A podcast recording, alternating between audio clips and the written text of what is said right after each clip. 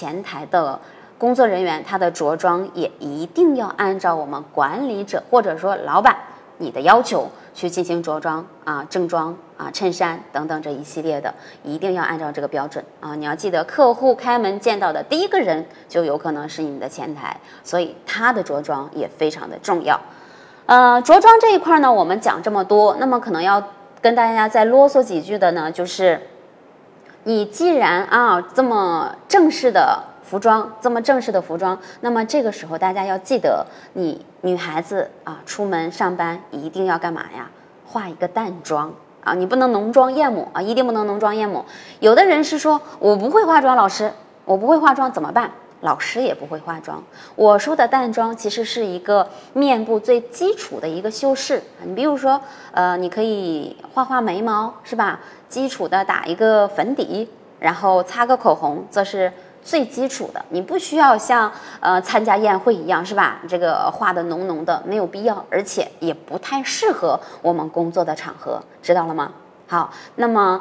男生也好，女生也好，都不能什么染这种很奇奇怪怪的颜色的头发啊。比如说，有的女孩子追求时髦啊，包括男孩子也一样，说我今天去漂个什么蓝色的，明天去漂个红色的啊，这些都不适合我们在工作当中啊，一定不适合啊。大家要记住，爱美之心，人皆有之，但是我们要去区分场合。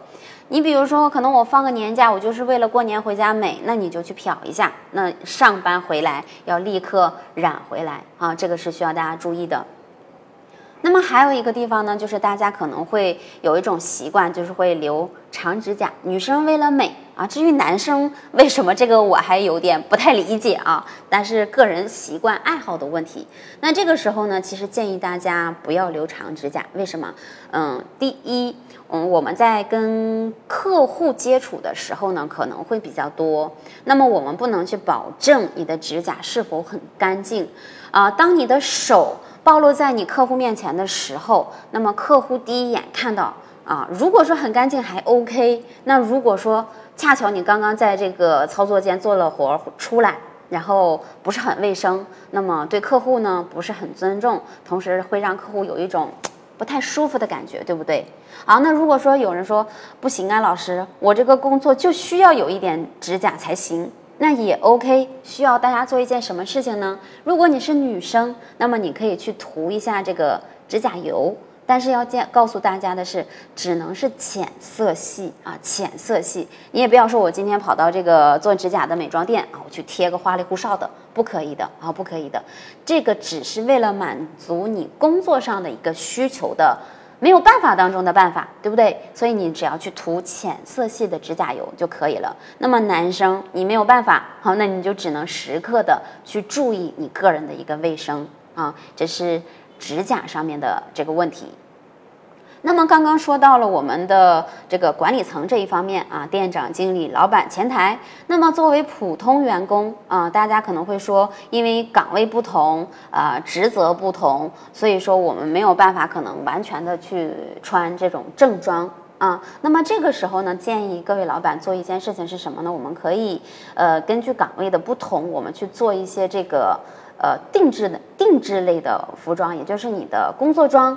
那这个时候，如果说是夏天，大家去定做的时候，大家记得你的上衣啊，我们可能会去做短袖嘛，因为夏天会比较热，那一定要带领子啊，一定要带领子，嗯，不能做无领的这种 T 恤衫啊，这个是很不正规的啊，很不正规的。所以我们在如果说你有这方面的需求，然后有这方面的想法想去做的话，你就一定要有有领子的这种，像类似于 polo 衫这样子。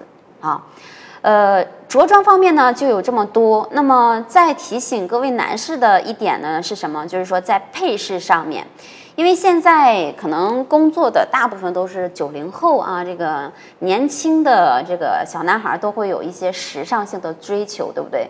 比如说可能很多会去打耳洞啊，打戴个耳钉啊，啊，包括会佩戴一些这种。